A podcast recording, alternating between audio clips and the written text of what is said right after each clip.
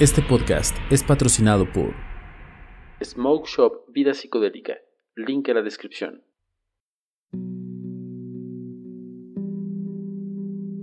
Eh, estamos aquí con Edgar, que bueno, lleva una larga trayectoria como músico profesional. Um, ahorita nos va a dar un poquito más de detalles en cuanto a su carrera, pero brevemente, pues más de 10 años en la docencia y ha tocado con personalidades importantes de, del medio, eh, no sé cómo llamarle, metalero, musical, no sé. A ver, cuéntanos un poquito de con quién has alternado.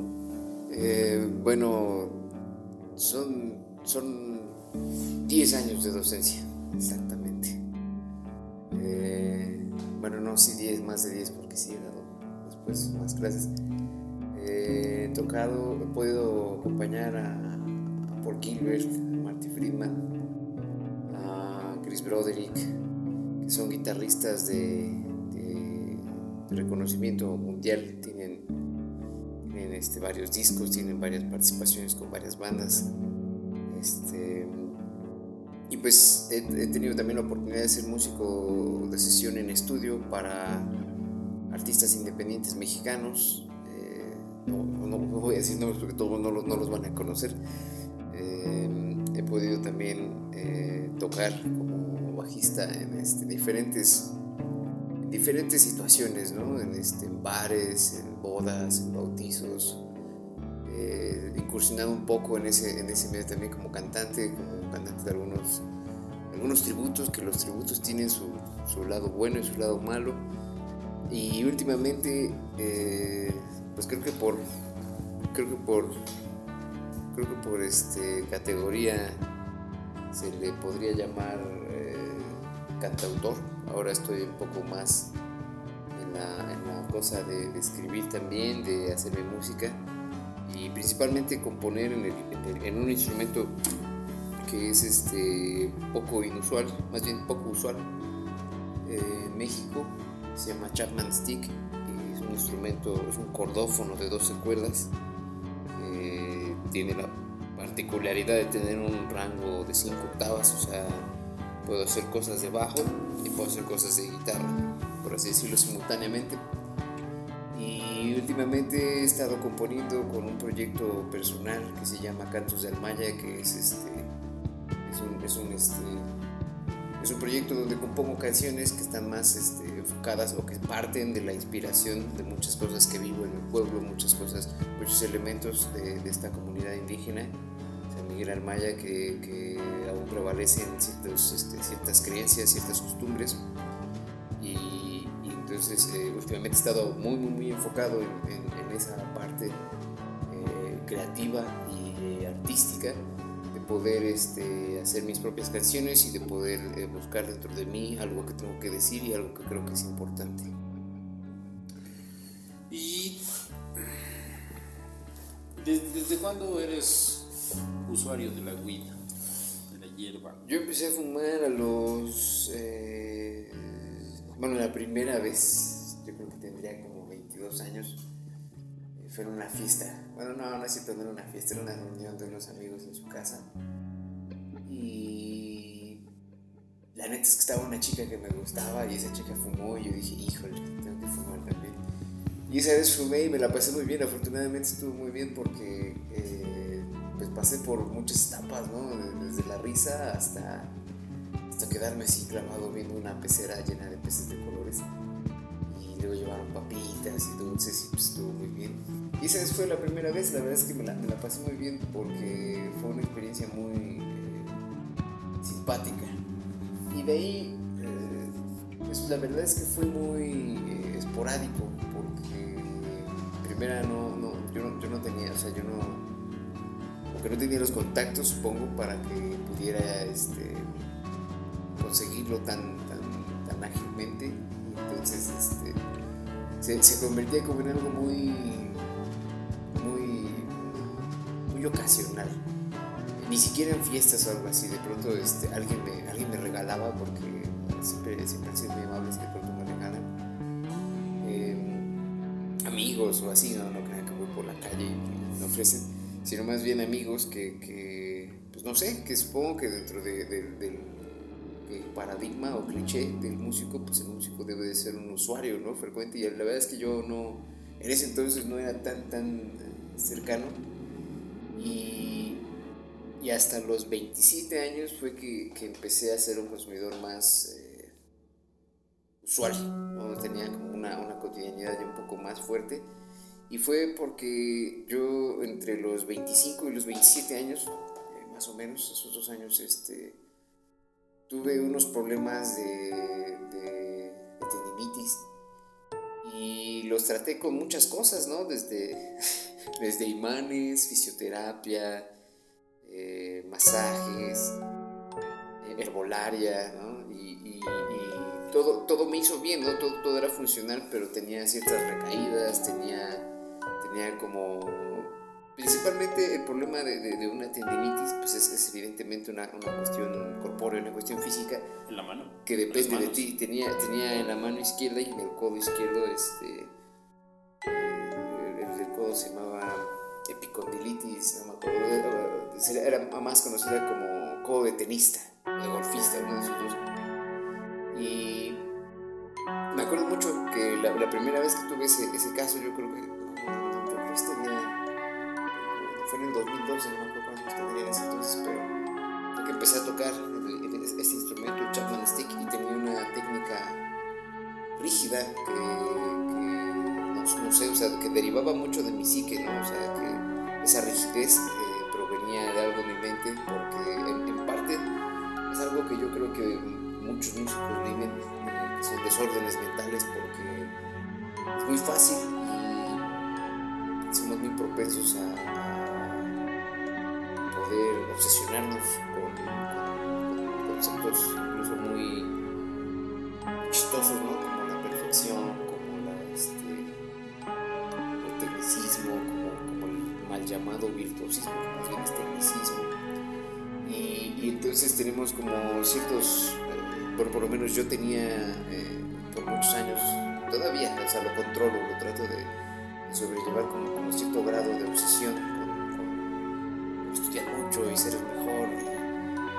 Y, entonces eh, de ahí empezaron los problemas de, tendones y pues fueron, eh, en, primera instancia fueron muy críticos porque te, te, hacen parar, te hacen parar completamente todo, ¿no? no puedes tocar, no puedes ensayar, hay dolor, hay molestias, hay problemas mentales también porque yo no puedo decir que estaba deprimido, realmente no lo creo así, pero, pero sí tenía que buscar mis tardes con, con actividades que hacer porque, no sé, si me, me daba un poco de ansiedad estar sentado y viendo mis instrumentos y saber que no, no podía tocar. Entonces empecé a correr también, me ayudó mucho en, general.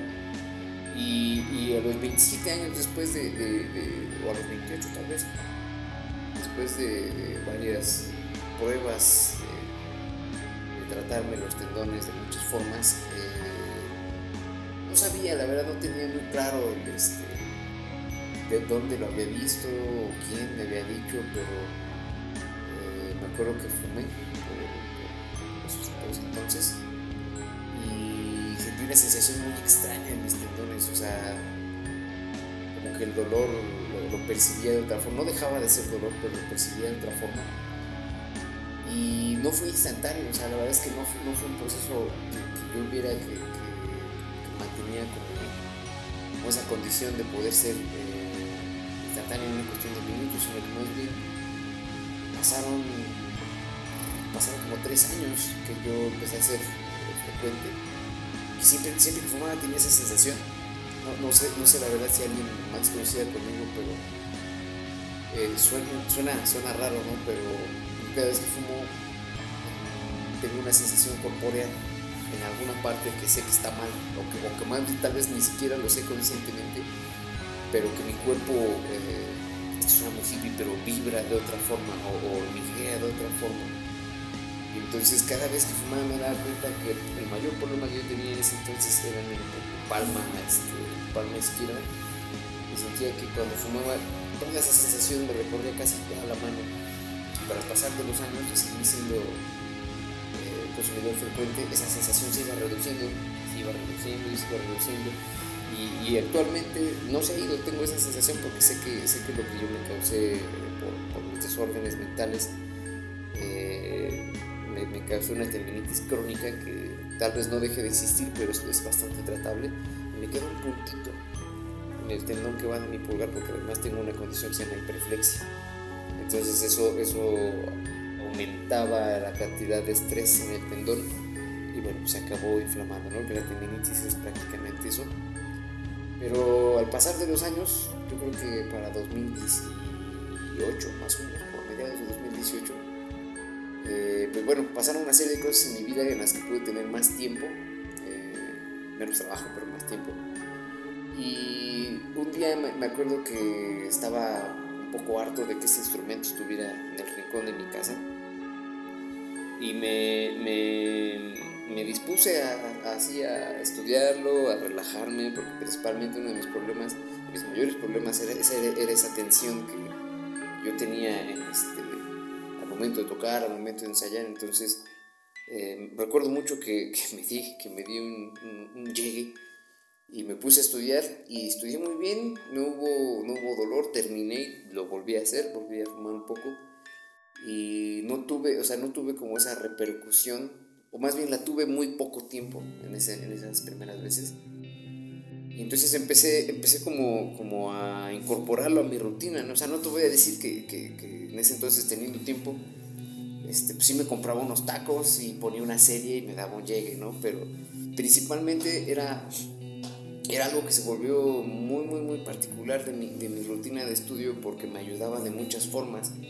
Me ayudaba a no concentrarme propiamente, pero realmente a tener una, un poco de, profundidad en, los movimientos que hacía, o sea, como de ser más consciente a un nivel corporal. Y, sobre todo al final, volver a fumar me, este, ayudaba a desinflamar todo lo que hubiera, todo lo que se hubiera inflamado o todo lo que se hubiera cansado en, mi sesión de estudio. Y eso, eh, ya en ese, en ese lapso de 2018, pues pasaron prácticamente seis meses en los que yo empecé a sentir como porque mi, condición de tendinitis me hacía poder tocar 20 minutos y, tener un dolor eh, no insoportable, pero que sí me, me, limitaba. Y posteriormente a eso pasé de, de, esos minutos, empezar a tocar una hora, empezar a tocar dos horas, dándome eh, descansos ¿no? entre hora y hora, pero siento que regresé a un punto, si bien no, no, no como cuando inicié, pero sí, sí lo, suficiente, lo suficientemente a gusto ¿no? para poder tocar una hora y no tener esa, esa, esa molestia. Entonces, eh, primeramente, mi, mi, mi, tiempo de haber fumado desde los 27 hasta ahorita, que tengo 33, ha sido en, en mucha parte eh, una, una, una, cosa que he adherido a mi rutina de estudio porque yo voy a hablar por los músicos, pero creo que cualquier profesión, o casi cualquier profesión, hay que mantenerse eh, activos, o diría por ahí, este, ilustrados, ¿no? Ilustrarse, por ejemplo, como músico, es un desgaste físico que, que es equiparable al de los deportistas, pero en micromúsculos, entonces eh, tiene mucho que ver con, este, no tanto con el rendimiento, sino con esa posibilidad de, de, de en mi caso, en mi condición, tener menos... Este, menos, menos efectos colaterales ¿no? de, de, la práctica. Entonces, ese es más o menos el tiempo que llevo eh, siendo como un consumidor eh, activo, ¿no? Y ya ha sido, ha sido como en diferentes formas, ¿no? Porque eh, eventualmente, pues sí, sí, creo, que, creo que desarrollamos una, este, un gusto, ¿no? Como cualquier cosa. O sea, yo, yo no sé por qué la gente puede llegar a fumar. O sea, la, la cosa por la que yo llegué realmente a ser muy, muy constante fue principalmente, te paró de eso, ¿no? de, de, mis problemas este, de tendones, pero también la verdad es que hubo una, un momento de mi vida en que realmente disfrutaba estar así, ¿no? me, me gustaba mucho, estaba muy, muy de buenas. Eh, en ese entonces, por ejemplo, no componía nada, ¿no? mi, trabajo era meramente eh, como, como, docente o como, este, como músico de de ver partituras, así. Y, y en eso por lo menos... Eh, no, no, o sea, yo cuando voy a leer una partitura no fumo o sea, es así, es una regla porque no, no me permite, como que me distrae de pronto un poco la percepción visual de una partitura se vuelve, se vuelve un poco más, este, no sé cómo explicarlo, pero no, no, no podría, no, no, puedo, o sea, tal vez sí, tal vez, de hecho lo, lo, he hecho un par de veces, pero me siento así como que tengo que estar muy concentrado y eso como que no me gusta tanto. Y, y, en otras dinámicas, como la dinámica de poder improvisar con alguien, de hacer un jam donde no hay algo establecido, sino más bien se va construyendo eh, sobre la marcha, ha sido, ha sido una forma de, de, poder liberarte de algunas cosas como, por ejemplo eh, tus, propios demonios, cuando estás haciendo algo creativo, hay, hay cosas que de ti mismo que, empiezan a, o a desvalorar lo que haces, o a criticar lo que haces, a comparar lo que haces, a juzgar lo que haces. Entonces se vuelve, se vuelve muy, muy difícil eh, cuando, cuando, tenemos eso tan presente, ¿no? porque es, es, un freno que no nos permite eh, plasmar una idea. O bueno, en la improvisación no, no, no, aplica tanto porque pues, es algo, es como, es como el action painting, o sea, está ahí, está pasando y es un flujo de lo que está pasando y, si lo sabes hacer bien, qué bueno, y si no lo sabes hacer también, se nota. Y, y la marihuana en ese sentido, eh, creo que por ahí es como, como se forma el cliché ¿no? de los músicos, pero sí permite como un flujo de ideas eh, más, eh, no sé, diferente, más allá de que sea más o menos, es diferente porque te permite entender a la otra persona en, en ciertos niveles en los que a lo mejor sin sobrio, por así decirlo, este, o bueno, sin, haber fumado, eh, no podrías como entender tan, tan en esa forma, porque nada más es como incluso eh, ser un poco más receptivo, ser un poco más empático.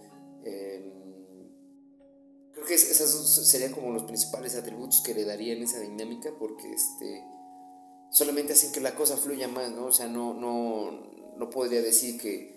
Y me gustaba mucho la actitud de un baterista muy, muy bueno con el que que llegué a tocar que se llama. Híjole, ¿cómo se llama? Este, bueno, es de ascendencia japonesa y vive en Sinaloa, un baterista genial, que me decía, decía, padre, este, no, puedo imitar bien un acento de Sinaloa, me decía, padre, yo puedo fumar lo que, lo que sea antes de tocar, o no, o no fumar antes de tocar, y yo toco lo mismo. Y se me hacía muy, muy interesante porque precisamente creo que hay hay una forma en que el, mismo músico puede llegar a, a, darle atributos, ¿no? Como, como, que, como, que da superpoderes, o como que inspira, o como que, como que puede dar ese tipo de facultades, ¿no? Y entonces siento yo que es peligroso porque es el primer paso a una dependencia. Pero digamos, en la cultura popular se ha manejado mucho, y digo la cultura popular, a lo mejor no, no reciente, porque si vamos a la cultura popular, a lo mainstream del día de hoy, el uso de drogas hasta cierto punto está no demonizado, pero no está bien visto, bueno, nunca ha sido bien visto, ¿no? Pero por ejemplo vemos eh, a, las estrellas pop o a las estrellas de, entre comillas, rock, donde ahorita ya, ya el, uso de sustancias, pues solamente es, es, como su declive, ¿no? Cuando antes en, en, en las figuras setenteras, ochenteras, este, se hacía hasta inclusive una apología de, del uso de, sustancias. Este, y, bueno, eso ha cambiado en, estas perspectivas, pero por ejemplo, bandas icónicas como Pink Floyd, como, no sé, este, mm, Black Sabbath o X, bandas muy icónicas, como que sí, han, sí se han enganchado de esta como parafernalia, ¿no? Y no sé si sea una cuestión de la época, de que no había tanta información, pero de alguna manera sí se mitificaba inclusive el uso de, sustancias. ¿Tú qué piensas al respecto de eso? Eh, ¿Viste, por ejemplo, bandas en las que entran, Pink Floyd entra mucho ese cliché, ¿no? De las drogas.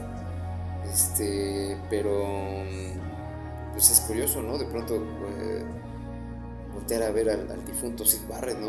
Que, se perdió en, perdió en sí mismo, y, esos casos, eh, por lo menos cuando, cuando estás en, este mundo de, las drogas este, que son ilícitas, eh, como la marihuana, eh, yo, yo, he encontrado casos de, personas, no, no, cercanas, pero que son como un cibarre, o sea, que se han perdido en esa, en, ese mar de, este, sí mismos, de su, conciencia y no regresan. Y creo que, por ejemplo, a Ozzy Osbourne lo ves ya de viejo y, o sea, yo, no sé qué pensar, o sea, siento que, que si bien eh, se, puede, se puede recurrir a eso como, como, lo que decía, ¿no? Para eh, poder fluir de alguna forma más creativa, poder este, em, tener cierta percepción de las cosas. Una vez me acuerdo que un amigo me decía, yo le decía que yo no entendía el arte, el arte, ¿cómo se llama? el arte abstracto no entendí y me decías que no te, has, no te has metido en las drogas adecuadas. y este. Y no sé, no supe cómo tomarlo, ¿no? Porque dije, bueno, o sea, es que. Eso es como ponerle. O sea, tengo mi propia opinión al respecto, ¿no? De, de, de, de cómo debe de funcionar el arte. Y siento que si debe de haber algo que, que haga que, te dé sentido eso, es como que entonces no está completo, ¿no? O sea, yo creo que cuando ves algo y te, y te, te genera esa admiración, esa, ese, conmoverte con, con, lo que ves o con lo que escuchas, este, por sí solo, sin, sin una explicación, sin, sin, algo que te tengas que meter. Es, es, es, una, es una forma en cómo el arte logró, logró eso, ¿no? O sea, logró eso sin, sin ningún intermediario.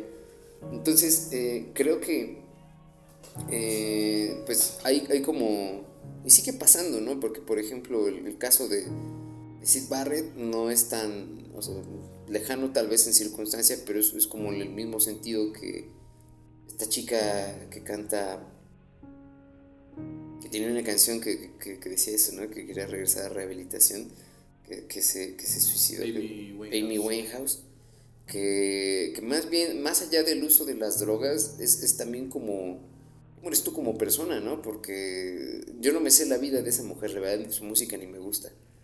Pero como fue tan polémico, decían que, que ella tiene una relación de abuso, que, y, y, dentro de esa dinámica donde tú sí que está en, en, en, de manera tan comprometida, pues ella buscó refugio en, otro, en otro tipo de drogas, ¿no? Que, que fue ascendiendo, no, no, sé qué se metía realmente, pero obviamente esa morra no fumaba nada más weed, ¿no? O sea, yo creo que encontró otras sensaciones, otras otras formas de estimular su, su, mente y creo que lo peligroso dentro de, de, esas situaciones es que todos podemos ser vulnerables, ¿no? Todos somos potencialmente vulnerables dependiendo de una situación y, y cualquier persona que tenga acceso a eso, que, a una droga o que tenga este, esa forma de refugiarse ahí, pues es potencialmente un, este, un Sid Barrett, ¿no? O una Amy Winehouse o, algo así. Y no tienes que ser músico realmente, ¿no? Hay muchas cosas que pasan en tu entorno, en tu contexto, que, yo creo que si no estamos como, bueno, no listos, porque no vamos a estar listos para todo, pero tal vez maduros de poder asumir una situación de esas, eh, es muy fácil poder eh, asumir que la realidad es tan horrible que me tengo que meter cosas para disfrutar lo vivo, ¿no? O sea, las personas que han ascendido a drogas más allá de, de, la, de la, marihuana, pero que por, por, mucho tiempo se manejó así, ¿no? Es que es un trampolín para otras sustancias es un trampolín, bueno, es un trampolín cuando, cuando realmente tu enfoque al respecto de eso no es, no, es como darle un, un, propósito, porque yo lo veo, por lo menos en mi perspectiva y en mi vida, eh, le, doy un propósito, no voy a decir que, que, como ya lo dije antes, que sí, que sí me echaba mis tacos, ¿no? Con mochis o, ver algo, una, una, una película muy graciosa, ¿no? Que me diera todavía más risa. Pero en los últimos meses de mi vida he encontrado como una forma de poderle dar una, eh, un, punto específico de para qué lo hago, ¿no? Entonces encontré que una de las cosas que más disfruto hacer eh, es darme un pipazo y salir a correr. Gusta mucho porque ni siquiera, ni siquiera puedo decir, o, ni siquiera formularía la frase como decir, es que aguanto más, ¿no? O es que eh, nada, o sea, más bien siento que respiro y, mis pulmones eh, funcionan de otra forma, encuentro una sincronía mayor, soy, más, soy más consciente de mí mismo. Pero el, hecho de poder generar un punto de, de, la mesura ese tipo de sustancias es una cosa que apela más un poco a la, a la madurez de cada uno porque te das cuenta que sucede como con cualquier cosa, ¿no? O sea, el azúcar es todavía más adictivo y hay gente que recurre al azúcar para, eso mismo, ¿no? Para poder eh, cubrir o suplir algo que, que, genera un hueco en nosotros. Y, y entonces eh, quieren más, y quieren más, y quieren más, y quieren más. Y pues, que, diabetes, ¿no? Y yo no estoy diciendo que la marihuana sea inocente, ¿no? Eh, una vez lo dijo este cineasta Jodorowsky, que cualquier droga se paga con vida. Y creo que casi nadie quiere pensar en eso. Yo, yo soy muy consciente, yo me acuerdo que en algún momento de mi, de mi vida eh, me lo formulé a mí mismo y dije, estoy dispuesto a causarme algo en mis, perdón, en mis pulmones, pero que yo pueda seguir tocando. O sea, porque sé, sé que, que el, el, uso recurrente, no lo voy a ver, el efecto no lo voy a ver ahorita, ¿no? Pero el papá, por ejemplo, de un amigo que, que, es súper marihuano, tiene 83 años, y se generó una fibrosis, porque sea lo que sea, la marihuana es humo también, ¿no? Bueno, por lo menos si lo consumes así es humo y el humo hace daño, ¿no? Por donde lo veas, ¿no? Pues yo conozco muchas personas que, se ofenden con esto y dicen, pero que son como, como López Obrador, pero el PRI robó más, pero el tabaco, el tabaco hace más daño. Este, y, sí, o sea, tampoco es una cosa como de, como de. Sino por lo menos para mí es una forma de ser consciente de que pues, esa madre no es gratis, o sea, el, el, el viaje no es gratis, ¿no? Beneficios no son gratis, a pesar de que hay muchos beneficios médicos que se le han encontrado, creo que eh, es que es también justo poder verlo yo en, mi, consumo, que hay una, hay una consecuencia. Y digo consecuencia porque ya lo sé, ya, ya hay una conciencia de por medio que, que, me deja a mi, a mi libre albedrío decidir, me voy a tocar, voy a echar un, este, voy a, tocar voy a echar un gallo, ¿no? O sea, para antes de tocar o algo así o, simplemente, eh, yo por lo menos, eh, como me decían en los últimos meses, casi como han mesurado, eh, hay días que, no, que ahora ya no, no, consumo nada, ¿no? Y que, me hace un poco más sensible o menos resistente, lo disfruto más, como que tiene, tiene un mayor impacto en lo que, estoy, en lo, que tenga que hacer, ¿no? Porque de pronto también como que dentro de esa eh, pues automáticamente es, es, algo, alguien que lo hace, digamos, es malo, ¿no? Alguien que, simplemente dejémoslo así, que es malo, que es, este, es un ladrón, es un asaltante, porque los hay, ¿no? O sea, yo no voy a decir que no los hay, pero se, se vuelve una generalización porque hay mucha desinformación y por, por, por los tiempos y el lugar en donde estoy.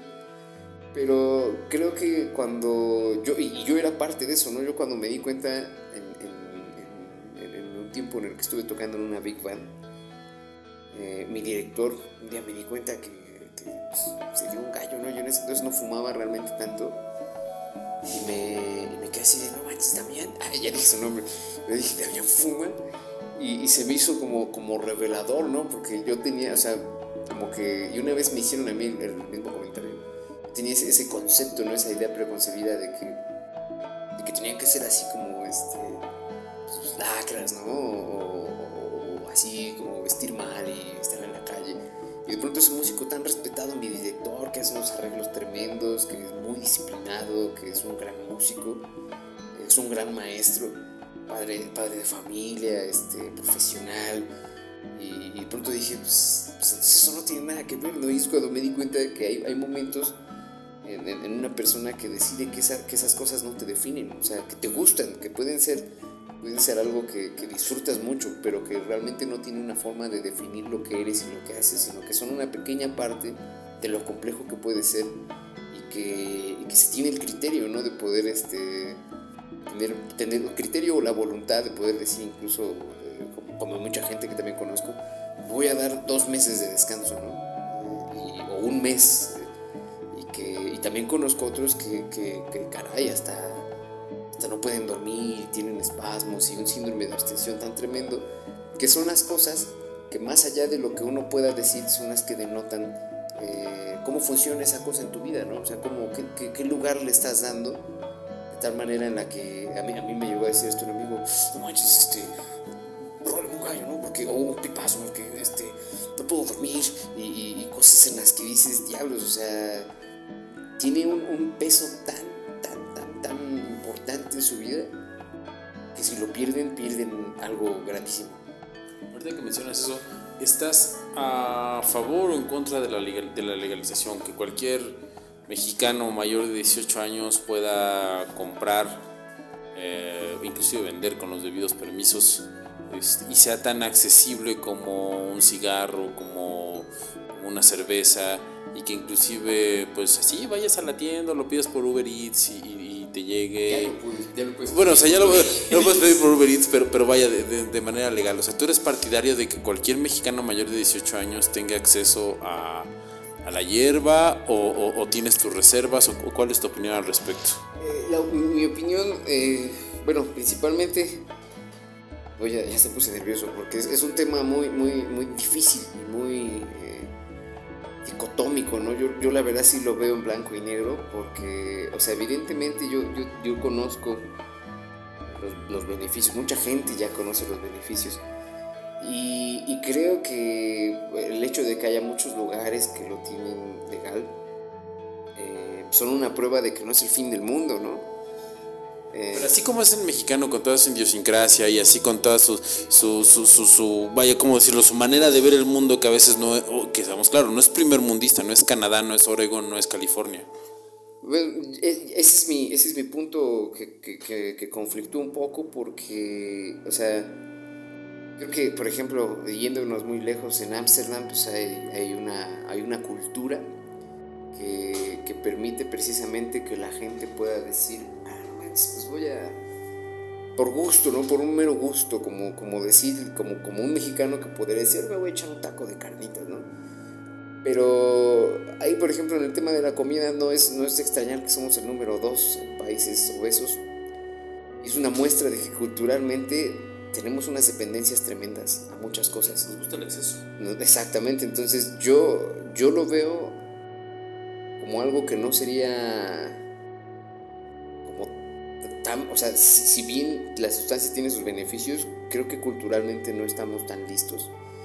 Y, o a lo mejor nos estoy subestimando, ¿no? Porque, porque o sea, la, otra, la otra parte del por qué sí estaría bueno que se legalizara es por, por la cuestión del narco, ¿no? O sea, no, no voy a decir que eso desaparecería de un día para otro, pero que sí hay como un montón de, de, cosas que están, que bueno, ya se narcotráfico con, con, con sustancias también más, más fuertes, ¿no? Porque yo creo que esa es una respuesta a la misma pregunta, ¿no? El, ver, por ejemplo, yo lo veo en, en, mi contexto, donde ya lo de menos es que fumes marihuana, ¿no? O sea, ya en los últimos años es como, ah, chido, fuma. Ya, ya, ya hay como... Es, yo creo que esa misma cosa del exceso no, no, nos damos cuenta, pero, pero ha hecho que, que, incluso la marihuana ya sea de esas drogas muy, muy amigables, muy benéficas. Más o menos, y que, ahora, por ejemplo, la, la, cosa sea buscar más, ¿no? ¿Qué, qué me pone más? ¿Qué, que puede hacerme sentir esto, ¿no? Y hay una serie de cosas que ya, este, que atentan muy feo, incluso con, con como con, con, la, con lo que es una persona, ¿no? Yo me, he topado un par de personas que, que, tienen ya una condición mental en la que son completamente dependientes, no son como zombies, ya no, ya no tienen voluntad de hacer otra cosa más que, lo que sea para conseguir eso, ¿no? Y eso lo, a, los ha vuelto algunos este, delincuentes.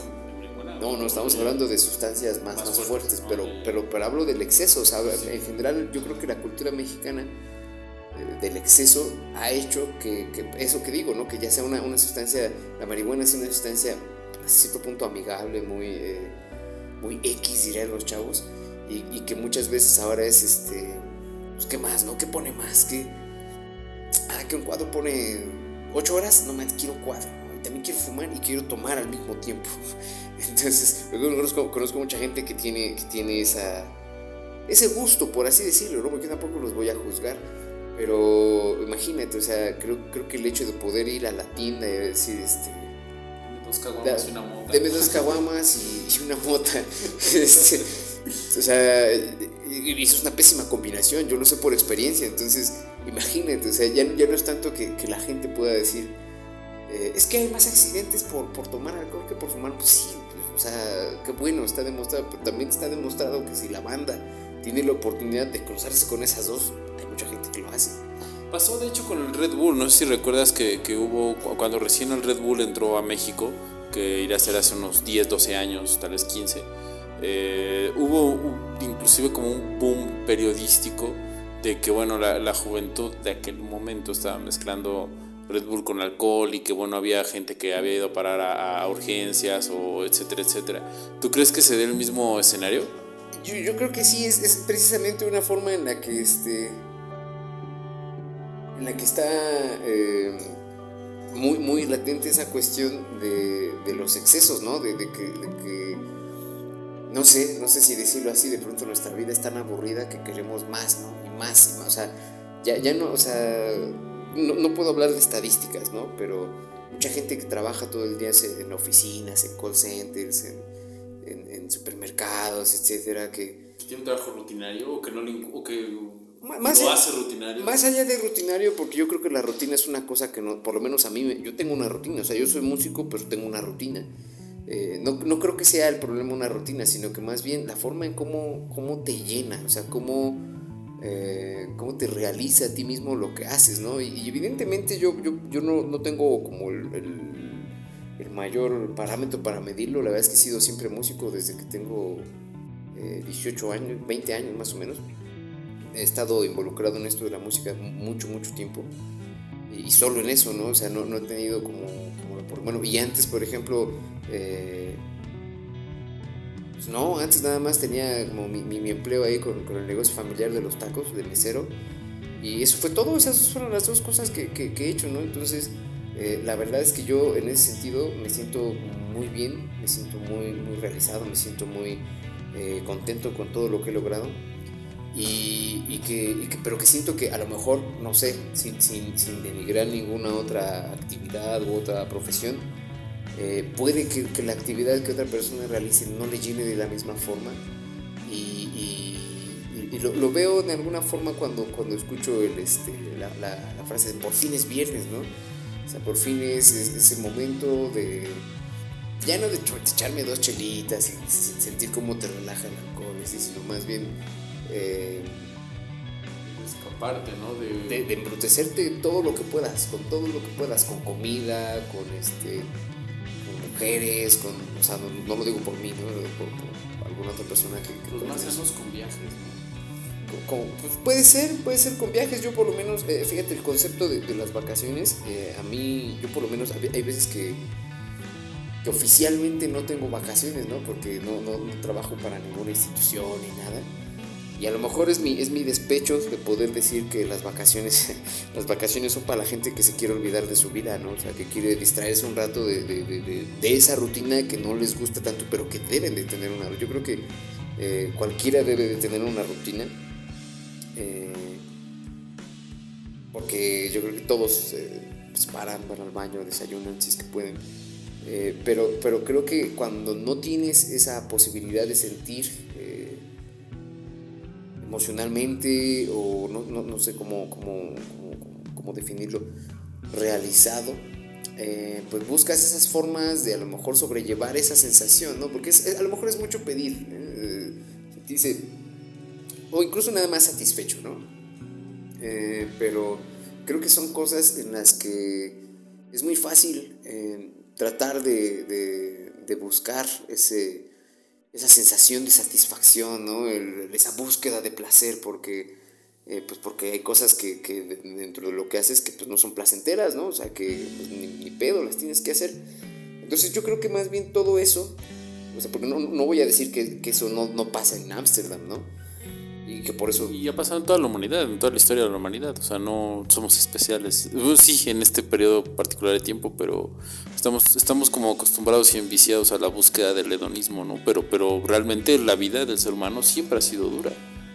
Sí, yo creo que también, o sea, no, no estoy en contra de, de, de, la búsqueda del placer, ¿no? O sea, este pero más bien es la forma en cómo llegamos, es la forma en cómo lo definimos y es una forma también en la cómo, en cómo podemos eh, convencernos a nosotros mismos de que eso es, ¿no? Eso, es lo que necesito, una forma fácil, ¿no? Dicen que lo más fácil no es lo más correcto, pero eh, creo que por lo menos en mi circunstancia, al momento de esta droga que me ha ayudado mucho. Y droga es una palabra que también está muy satanizada, porque droga puede ser naproxeno, o cloranfenicol, el chocolate, el azúcar.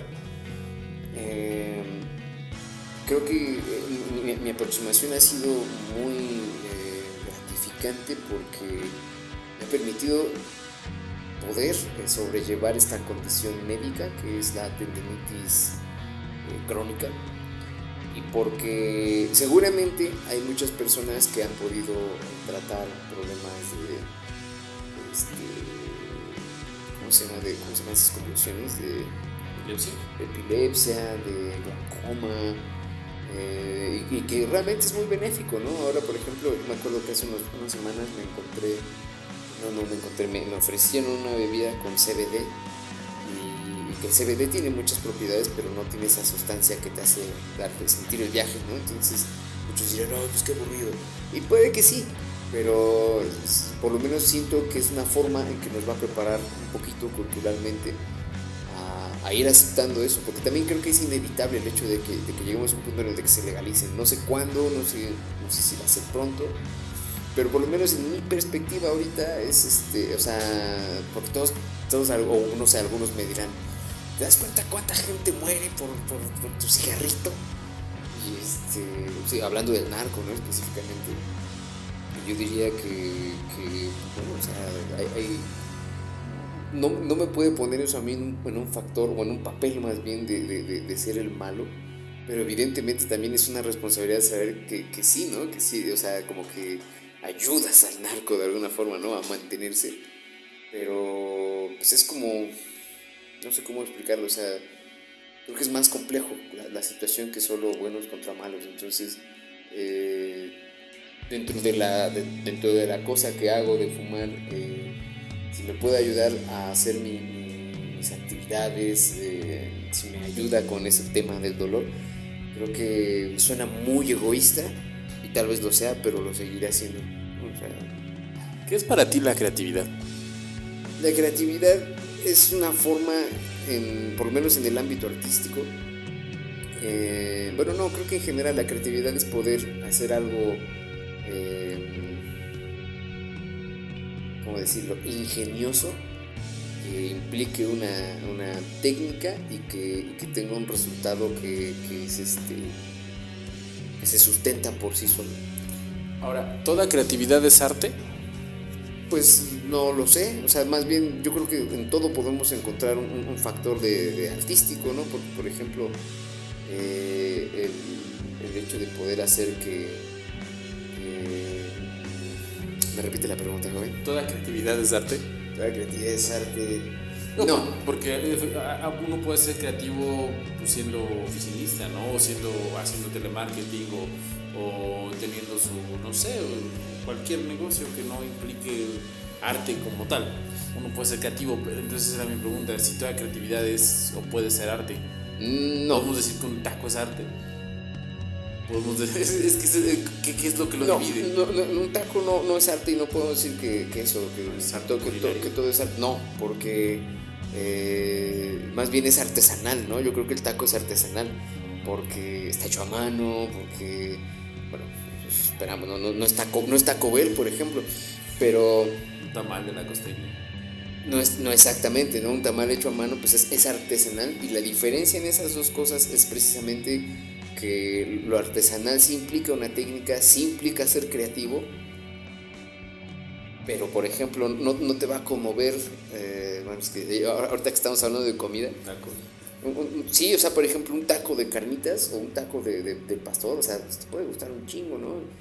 pero no, va, no te va a impactar, por ejemplo, con, con, una creación de un chef, ¿no? Así por muy mamerta que se vea, muy chiquita que sea la porción, o sea, lo, desde que lo ves dices, ah, no manches, o sea, el decoradito, y todo lo que implica que, sea, que, que, que un chef lo haya hecho, ¿no? Entonces ahí, por ejemplo, sí creo que la creatividad es arte, pero en la cuestión del taco eh, es artesanal y puede ser creativo en, en, pues, en qué en, cómo lo sirves, ¿no? En, cómo, cómo, lo vendes, en cómo se llama, cómo se llama el, lugar de los tacos, ¿no? Pero eh, creo, que, creo que el hecho de ser creativo en cómo, en, cómo, en, el, en el taco así por sí mismo, este, pues, no sé, yo la verdad no he visto a alguien que antes de comerse sus tacos que se lo quede viendo y diga, ah, no mames, o sea, ¿cómo, cómo acomoda la carne? Y la grasa tiene de... Sí, ¿no? O incluso me sorprende o no, pues nada, o sea, te dan tus tacos y te lo comes, ¿no? Y es como lo mismo cuando te dan una silla, una silla es una artesanía,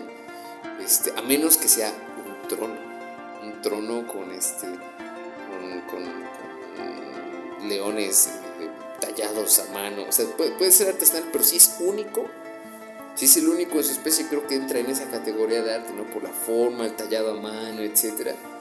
Y, y ahí pues, es, otro dilema, ¿no? Porque muchos creen que porque sea original o sea único es arte. Eh, y se han dado como muchos eh, problemas al respecto de la conceptualización del arte en los últimos 20 años, yo creo. Por, por, esa, por ese argumento, ¿no? De pronto de alguien, de alguien que arroja una, una, una hoja de papel y dice, este, eso es arte, porque eso, eso solo, lo puedo, solo lo hago yo así, ¿no? Y nadie más lo puede hacer. Y de pronto se, se olvida como el hecho de que, de que, el arte implica una técnica. ¿Por qué una, unos dirán, ¿por qué técnica? No? O sea, ¿por qué tan académico? Porque la técnica es el dominio de la mente sobre tus manos o sobre tu voz o sobre lo que tengas que hacer y que implica el hecho de haber eh, practicado un movimiento, practicado una posición, practicado algo tantas veces que seas un experto haciendo eso. Entonces, eh, en, ese sentido creo que hay, hay, más elementos que deben tomarse en cuenta respecto de lo que puede categorizarse como arte y lo que no. Porque creo que el problema ha sido mucho el tema de inclusión, ¿no? de poder incluir muchas cosas eh, que es arte porque, volviendo al tema de los chefs, ¿no? o sea, no va a importar cuánto amor le ponga yo a un, a un omelette, bueno, no un omelette, un huevito revuelto no va a importar cuánto cariño le ponga y hasta que le ponga ahí pizquita de sal. No vas a ver igual a haga un chef, te lo aseguro. O sea, no va a ser lo mismo porque a lo mejor hasta el chef sabe que, puede ocupar otro, otro aceite, o otro tipo de, sartén, que le puede poner especias, porque yo ni, yo ni sal le pongo, Y, y, en esa, y, en ese sentido, pues es como una forma de diferenciar esa cosa, ¿no? De que cualquiera puede hacer un huevo, cualquiera, un huevo revuelto, pero un chef lo va a hacer de una manera distinta, porque tiene una técnica que, que, lo avala, tiene una cosa que lo sustenta al respecto, hablando del arte culinario, ¿no? Y pasa lo mismo yo creo que en cualquier, cualquier tipo de arte, porque yo creo que cualquiera que se compre un, ¿cómo se llama? Caballetes y ponga un lienzo y quiera pintar, cualquiera lo puede hacer. Pero no lo va a hacer como el que estudió en Bellas Artes tres años, cuatro años, ¿no? O sea, va a haber una diferencia así abismal en cualquiera de las dos y con los instrumentos pasa exactamente lo mismo. Eh, no va a tocar igual alguien que nada más se compra una guitarra porque pues, ya casó la lana y dijo quiero una guitarra.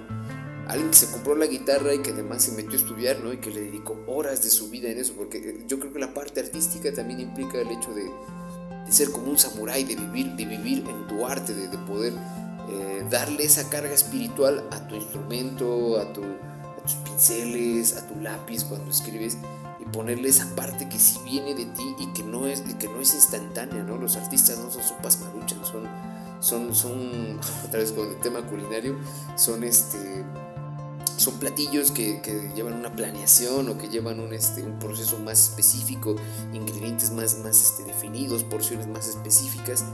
Y he hablado mucho de comida, pero eh, creo que de esa forma es como, como uno puede, podría empezar a, delimitar de una manera objetiva qué es lo que es arte y qué es lo que no, porque hablando de lo creativo, eh, contestando la pregunta, no, no todo lo creativo es arte, solo es creativo.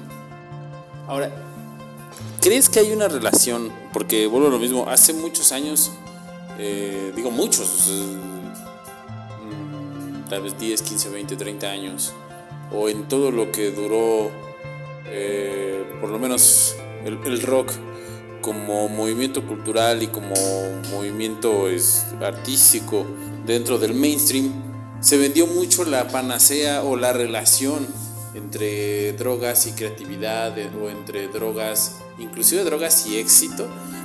Este, ¿tú, ¿Tú qué piensas al respecto?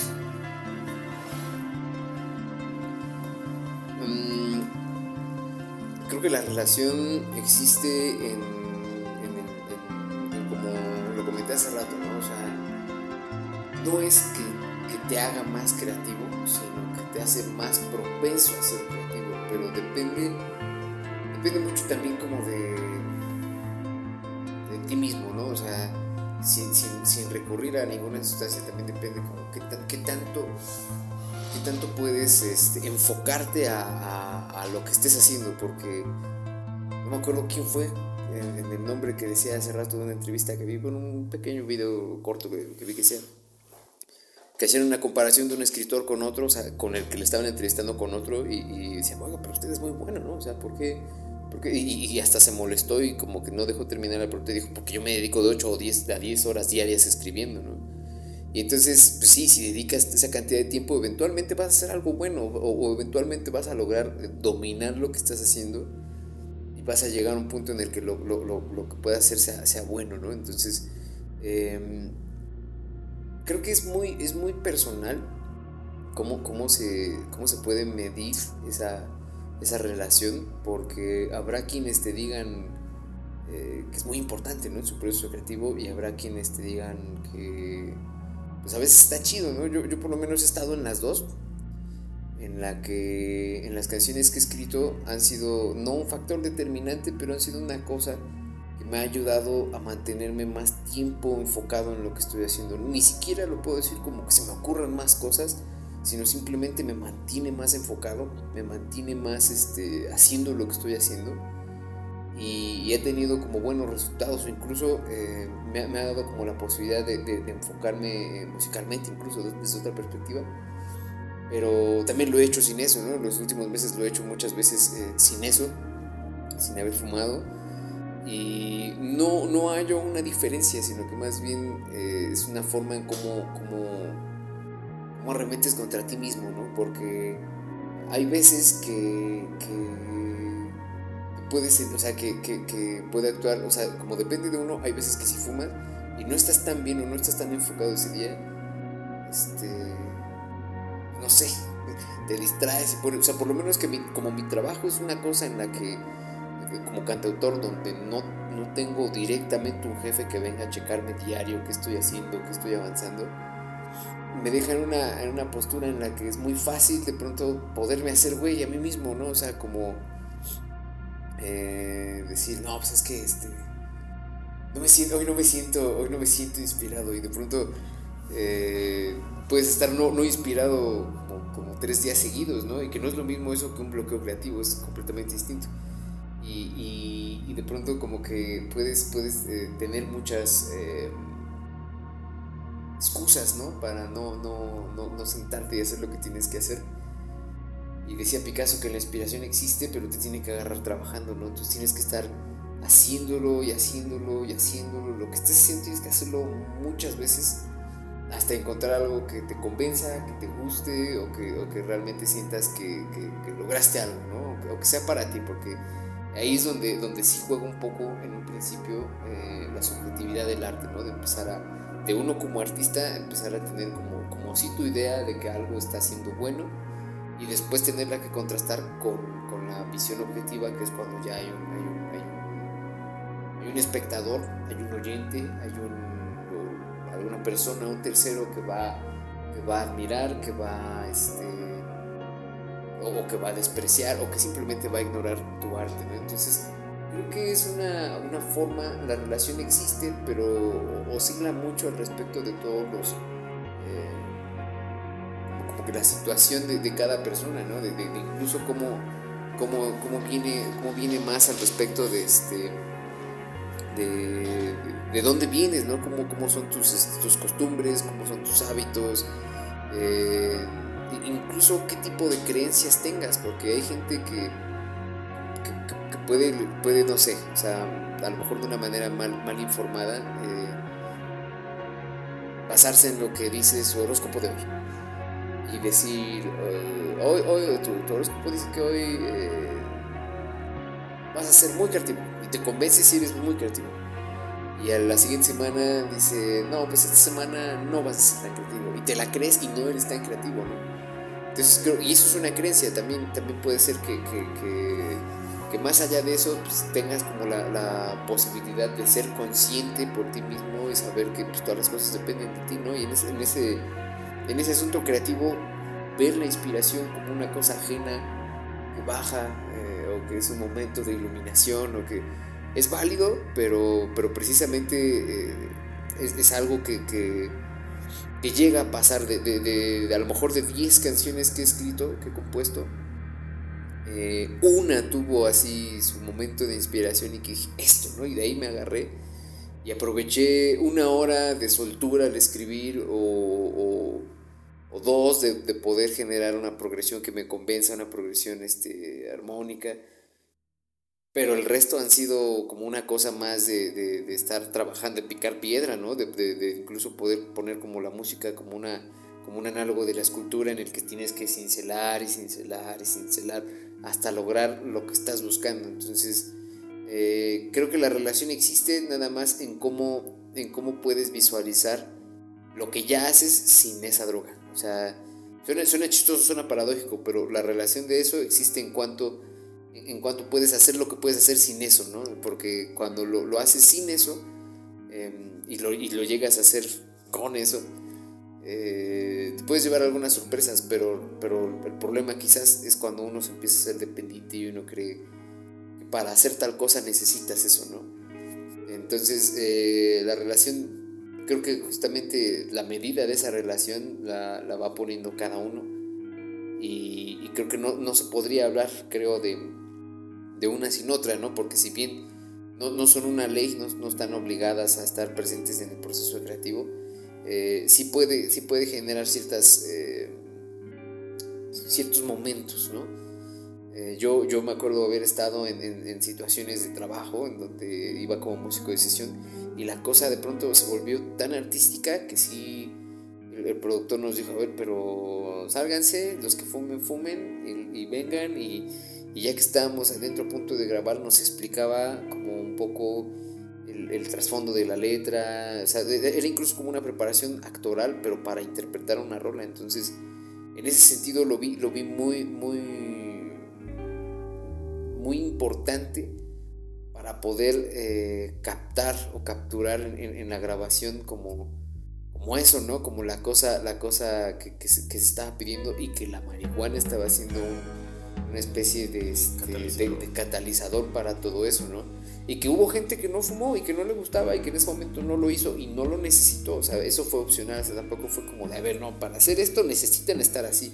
Yo creo que eso, eso, por lo menos en muchas cosas del arte, creo que es una estupidez creer que, que, es, que es, una ley, que es, que es algo forzado, ¿no? Yo creo que más bien es una decisión y esa decisión eh, eh, implica ciertas consecuencias y depende de ti, ¿no? Cómo las asumes.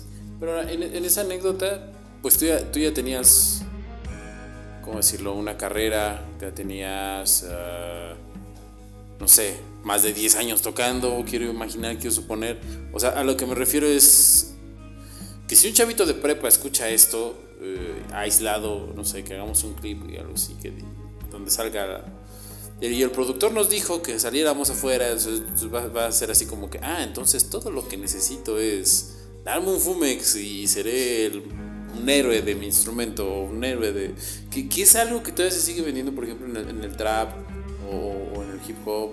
Todavía más o menos se, se sigue leyendo, se sigue, eh, perdón, vendiendo o manteniendo esa, esa, ese cliché, si uno quiere. Pero es que, bueno, yo, yo ahí por lo menos eh, la, la, la, interrupción que hago es porque eso, eso no es arte. El hip hop y trap y todo eso, eso es entretenimiento. Y en esa parte de entretenimiento, pues, o sea, todas esas canciones hablan de eso, ¿no? De, de, de, cuán, de cuánto fuma, de cuánto cogen, de cuánto, etcétera.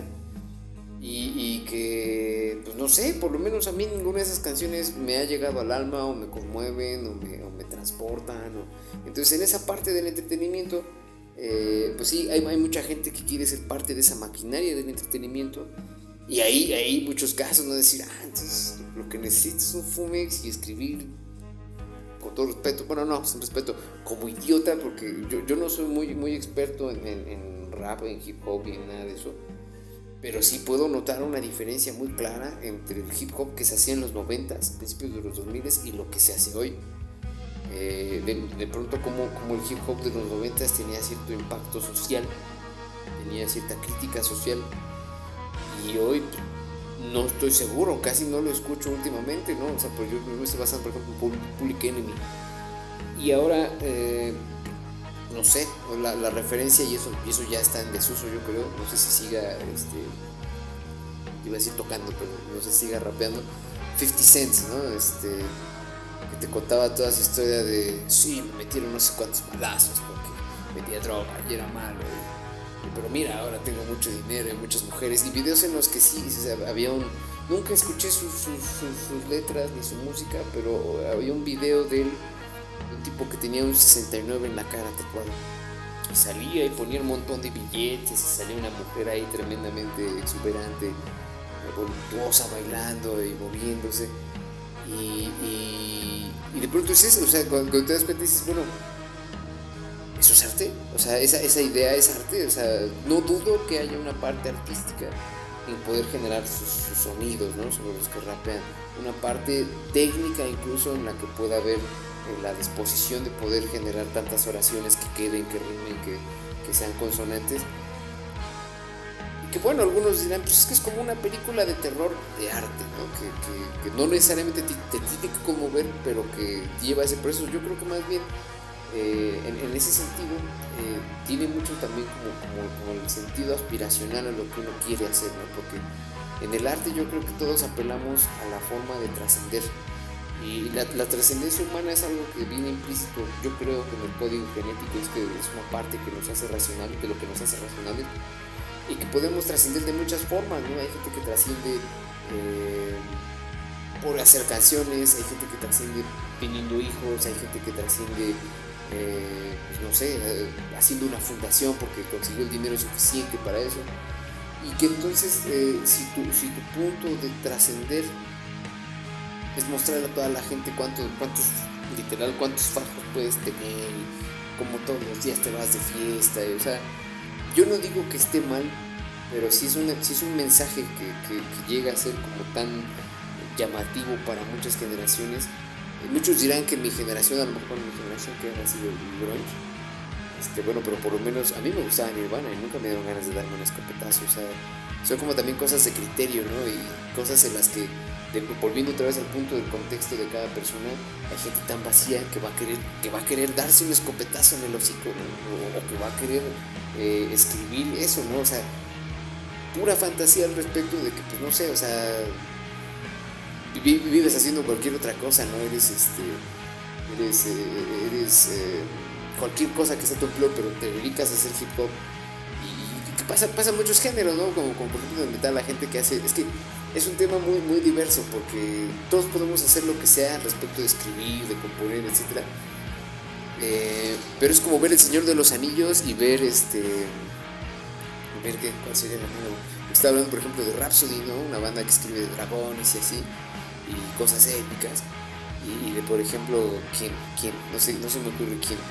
Porque tampoco soy tan, tan, tan, frecuente de escuchar esas rolas, pero sí me las he topado en, porque, están, porque están en todos lados, en Facebook, en, fondos para TikTok, cosas así. ¿qué es eso, no? Este, no, no, puedo cantar ninguna ahorita, pero que sí, sí, mami, y saca el porro te voy a comer toda y luego sacamos otro porro. Y entonces como, como que es el mensaje así, o sea, también como que, como con lo que hice hace rato, ¿no? O sea, o sea, que lo que necesito para tener una morra es tener un porro, ¿no? Y dices, no, sea, hay gente que se traga esa idea. Y seguramente sí, ¿no? Por eso la publicidad funciona como funciona, ya funciona en diferentes drogas como el alcohol o el cigarro pero, pero que, eh, evidentemente plantean una fantasía muy peculiar al respecto. Porque, digamos, todo arte o mucho del arte es una fantasía, que nos gusta llamarle ideal para que seamos más adultos, pero realmente el arte como tal pues vive de, eso, de tratar de, conceptualizar ese ideal, de materializarlo en X o Y expresión ¿no? Danza, baile, etc. Entonces, pero, vaya, sí, entiendo tu punto de decir que, bueno, eh, eh, esa terrenal, decir, efímera. efímera. Es un absurdo buscar la trascendencia en algo tan, tan efímero, ¿no? Pero a, a, a ti, mmm, bueno, ¿tú crees que hablábamos hace rato del fenómeno de, de, de la y todo eso? ¿Crees que con la legalización esa cuestión se agudice o mm, se llegue a normalizar como pasó, eh, no sé, con la prohibición del alcohol en el siglo pasado. Porque estamos inclusive hasta en tiempos muy similares, eh, una coincidencia, ¿no? Más o menos en la década del, del 20 fue la prohibición, más o menos en esta década está la prohibición de la, de la marihuana. Este, y, entonces los dos más o menos coinciden, inclusive hasta, hasta en eso. ¿Tú crees que llega a suceder eh, algo similar? Yo creo que van a pasar las dos, ¿no? O sea, tenemos que pasar por ese... O sea, por lo menos creo que en México, una cosa así como... Tratando de hacer la visión de lo que pasaría, por, la cosa de los excesos tendremos que pasar por una cosa así, ¿no? En la que eh, sea un exceso. O sea, yo creo que incluso si, si, si empieza legal hay gente que vive en el exceso de eso porque precisamente ya, ya suenan tantas canciones de trap o de reggaetón, ya, ya está está, normalizando. está normalizándose tal grado incluso de, poder vender esa fantasía, ¿no? De lo, de lo, que implica fumar con gallo. Este, pero yo creo que eventualmente, supongo, cuando llegue otra cosa que reemplace el reggaetón y otra cosa que reemplace esa droga, eh, pues se va a normalizar en un punto en el que sea como más, sí, sí, pues, y es que pues con el alcohol sigue, sigue pasando, ¿no? O sea, bueno, no, ya no tanto, porque primera, primera ya, ya, no existe, ya, no, ya no existe ese formato de la televisión. Pero sí me acuerdo mucho de, de, de los noventas, los comerciales de Corona, que eran, este, era una playa, dos personas sentadas, escuchando, y ponían el vaso así, Corona, y salía, salía un, un no me un eslogan, ¿cómo era el eslogan? Pero era automáticamente, como, no manches, o sea una corona, güey. A mí no me gusta la corona, ¿no? Pero sé que mucha gente sí, sí se comía como ese, como ese mensaje, ¿no? Pues, tomate una corona, es como estar en la playa. Gente que a lo mejor incluso no conocía la playa, ¿no? En México hay muchas personas que, no, no, no, tienen como esa... Hay muchas que sí, pero hay unas que no tienen esa posibilidad de, ir de vacaciones a la playa, ¿no? O que, o que lo ven así también como con esa lejanía. Y que, ¿qué? Pues bueno, ¿cómo voy a suplir esa esa, esa, imposibilidad de ir de vacaciones a la playa tomándome una corona, ¿no? Entonces creo que somos muy susceptibles a la, a, la, a, a, los comerciales, al entretenimiento y hay muchas cosas en los medios que nos dicen qué hacer, ¿no? Entonces por lo menos eh, creo que parte, o sea, y ni siquiera es como una cuestión de, de, de protesta o de, o de llevarles la contraria, pero siento que por lo menos ahora mi, mi, mi forma de dosificar mi consumo o de mesurarlo, es una, es una pequeña forma y ni, ni, siquiera es intencionada de combatir contra esa maquinaria, ¿no? Y, tal vez la palabra no es combatir, sino que simplemente no hacer caso a esa maquinaria que nos dice qué es lo que debemos de hacer o qué es lo que necesitamos para hacer de tal forma, ¿no? Sino que más bien eh, se apela un poco más a la voluntad y a la libertad del individuo de poder este, decidir qué es lo que vas a hacer.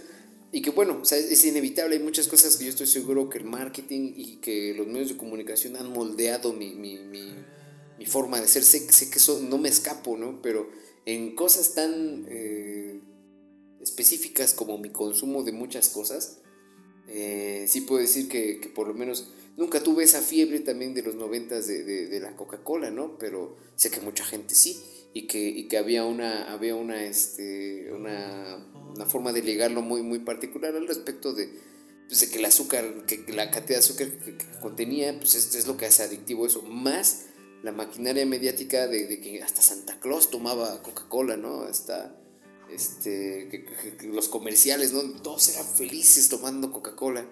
Entonces creo que ahora no es, no, es el caso tal cual con la marihuana, pero sí en, en la música, en, en, el reggaetón, en el trap, en, no, no, sé en qué más, son las referencias que más se me vienen, em, pueden, pueden plantear como ese tipo de, de, idea al respecto de decir, este... Y se me vino como a la mente el coro, no lo voy a cantar, pero que, que, era así, ¿no? Que al final era, era, algo muy, muy, muy sugestivo sexualmente y al final era y fuma marihuana, ¿no? Y luego era otra frase que era igual de sugestiva, pero al final, y siempre la rima era y fuma marihuana, ¿no? Entonces, eh, creo, creo que sí, o sea, creo que culturalmente no se ha hecho legal, ya está tan, tan inmersa en, la sociedad que, se, empieza a escuchar como eso, ¿no? Como algo completamente normal y que ya nada más es como que se dé el paso de decir, bueno, legalmente. Pero yo por lo menos, o sea, sin, ser partícipe de esa maquinaria, yo, yo he estado en, o sea, he, podido conseguir, ¿no? Entonces, este, yo creo que más bien, em, si, si, sucede esa parte, o sea, que yo creo que estamos en ese punto de transición el que como lo, como lo relacionabas hace rato, ¿no? Con la, con la cosa del alcohol.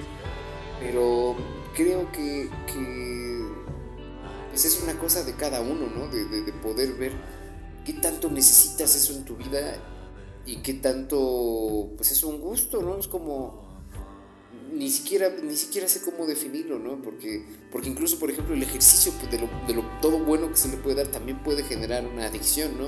Este, ¿Cómo se llama? La, la no, no es arterofilia, la es un padecimiento psicológico, ¿no? Que, te haces, eh, que, quieres verte cada vez más mamá, vigorexia, ¿no? Entonces yo creo que más bien está implícito en la naturaleza humana poder degenerar cada una de las cosas en las que podemos encontrar placer.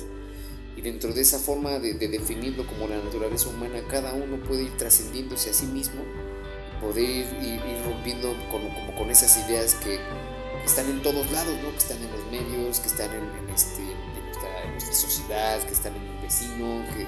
Pero si, si, fuera así como, como planteas, por ejemplo, no necesitaríamos un Estado porque nos gobernaríamos a nosotros mismos. O sea, el, hecho de que, por eso como, como individuos, o sea, si, si, si, cada quien como individuo eh, tuviera la, la, mesura de gobernarse a sí mismo, de gobernar sus pasiones, de gobernar sus, sus gustos, sus vicios, sus inquietudes, sus, este, su visión, eh, mediante la voluntad, si cada individuo lo hiciera, eh, eh, a final de cuentas y en la suma de toda la acción humana, no se necesitaría un Estado. No, así la, la, como, como una idea. Yo, yo no lo planteo como una idea. Yo lo planteo incluso nada más como, como yo, ¿no? O sea, ni siquiera, lo, ni siquiera lo planteo como, como algo que deberían de hacer todos. La verdad no me importa lo que hagan todos, me importa lo que hago yo pero sí entiendo también que la dinámica social es muy importante y, es un ideal poder pensar eso y yo ni siquiera lo podría como, como proponer. O sea, decir, decir eso, ¿no? De nos gobernamos todos y no necesitamos, necesitamos, necesitamos eso. Yo creo que como ente social lo necesitamos y no, yo no podría plantearlo ni como una, ni como una posibilidad porque no, no, no creo que se pueda.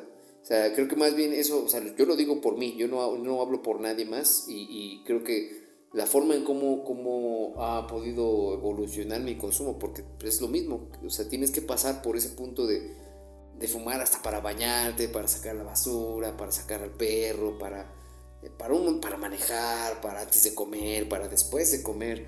O sea, es, es una etapa en la que tienes que pasar y ser consciente de pronto, a lo mejor no de que esté mal, sino de decir, ¿por qué tengo que fumar todo el tiempo, no? O sea, o cuando te das cuenta así, de ese punto dices, chale, o sea, ya ya ni me pone igual, ¿no? O sea, eh, creo que es una, una, parte también como de ser honesto con uno mismo y en vez de decir, bueno, voy a buscar que sí me ponga más, ¿no? Además de meter eso, decir como, tal vez, tal vez encontrar la, la, idea de decir, tal vez estoy fumando mucho, que, que, es, como casi, este, es una frase que, es casi imposible decir para muchos de los, de más adictos, ¿no? Pero creo que también es una, es una parte que sí atento un poco, bueno, no atento un poco, pero que, creo yo que sobrepasa lo que podría yo definir como la naturaleza humana, ¿no? La naturaleza humana, hablando estrictamente de la palabra clave natural, de esa parte que, incluso apela a nuestros instintos, ¿no? Pero que, se puede trascender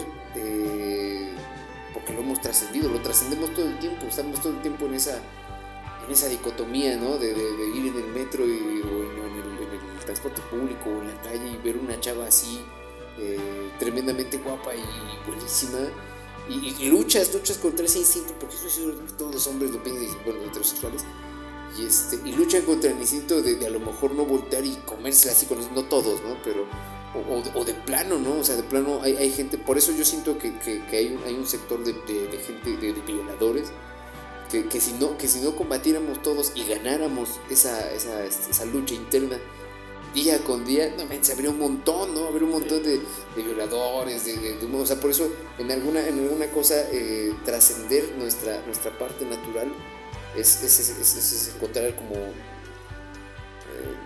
no una parte divina, pero sí una parte que, nos diferencia de los animales, ¿no? De, una parte este, en la que sí nos, nos gobernaría nuestra química, nuestra, nuestra biología, ¿no? Entonces, eh, creo que en las drogas pasa exactamente la misma lucha, la que tienes que encontrar un punto en, ti en que digas, por lo menos en mi caso, sí puedes decir, estoy demasiado y, saber que, no lo voy a dejar de hacer porque, porque crea que es malo, ¿no? Porque, eh, sino simplemente voy a elegir cuándo, voy a elegir por qué y no, no, voy, a, no voy a desvirtuarlo como, como, cualquier, yo creo que pasa con cualquier cosa, ¿no? Que, puedes llegar a ese punto de desvirtuar eso y de hacerlo lo más cotidiano, lo más mundano.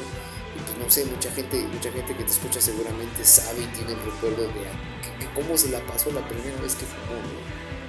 y, que muchos incluso pueden decir, chale, ya eso ya no se vuelve a sentir, si se vuelve a sentir, nomás es dejar de fumar tres meses, o cuatro, o medio año, o lo que quieras, ¿no? Porque también creo que en, ese acto de voluntad de poderse dominar a uno mismo, viene una satisfacción muy grande que no te la da ninguna droga.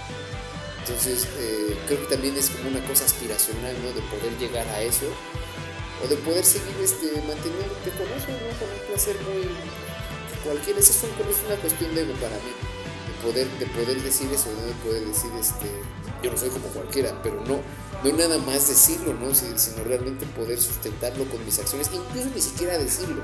Las acciones muchas veces lo determinan más de cualquier cosa que uno diga, pero creo que una parte de, un ego bueno encausado es poder encontrar esa, esa, esa forma de, contrastar situaciones, por lo menos en mi caso decir, este, estoy fumando demasiado y a lo mejor sí, en, vez de saltar otra sustancia que digo, es que esto se está poniendo, ¿no? No como esa platita. Este, eh, creo que para mí fue una victoria contra mí mismo, que no tengo que presumir, que no tengo que, este, no tengo que hacer nada, ¿no? me la gané yo y, eso, alimenta mi ego y mi ego me hace funcionar de otras formas. Entonces creo que en ese sentido me, ha gustado cómo lo he sobrellevado porque incluso eh, no es algo, o sea, conozco mucha, mucha bandita que, está muy orgullosa de, fumar, precisamente porque es una parte que define completamente su personalidad, que los define a ellos y que, se compran una gorra con plantitas de marihuana, una chamarra con plantitas de marihuana, que se van a echar un porro y hacer una, historia de Facebook, ¿no? o de Instagram, o de TikTok y que, que de pronto es como un grito desesperado de mírenme, mírenme, mírenme, fumo, soy, soy, soy, bien, soy bien interesante. Y, supongo que el tiempo que les tenga que funcionar les va a funcionar y eventualmente quizás, yo, yo por lo menos nunca pasé por eso, o sea, nunca pasé por, por una, una cosa de poder este, eh, quererle demostrar a alguien porque yo hacía eso era, era algo, ¿no? Era algo diferente. Nunca, creo que puedo decir que nunca dejé de ser yo al momento de, incorporar eso porque más bien entró a mi vida como, como una necesidad, eh, ¿cómo decirlo?, farmacéutica de poder tratar un padecimiento que por, que por, por una cosa de decir, no, se voy a dar un chigallo y voy a ir a la peda esta y, y, me la voy a pasar muy bien. Y, o sea, nunca, nunca le he dado como, pues, ha sido una fiesta y sí me he fumado un gallo, pero no es algo que, que haga cada semana, no es algo que me, que, me, que, sea indispensable para mi rutina poder hacerlo porque si no, no soy yo. O porque si no, este, no soy lo suficientemente tal. O porque si no, no le puedo hablar a tal. Hay cosas que sí me doy cuenta. Yo sé que cuando fumo puedo hablar muchísimo más. Eh, o sea, como, como que puedo, puedo soltarme un poco más, ¿no? Pero al final es una cosa, es, es como un desbloqueo de lo que soy. No es algo que me transforme, sino más bien que, que apela un poco más a fondo de lo que soy. Entonces creo que eh, ¿Cuál era la pregunta, joven? no, nada, nada. O sea, algo que, quieras agregar al respecto. Eh, un mensaje para todos los jóvenes. Métanse lo que quieran, solamente asuman las consecuencias y sean responsables de sus actos.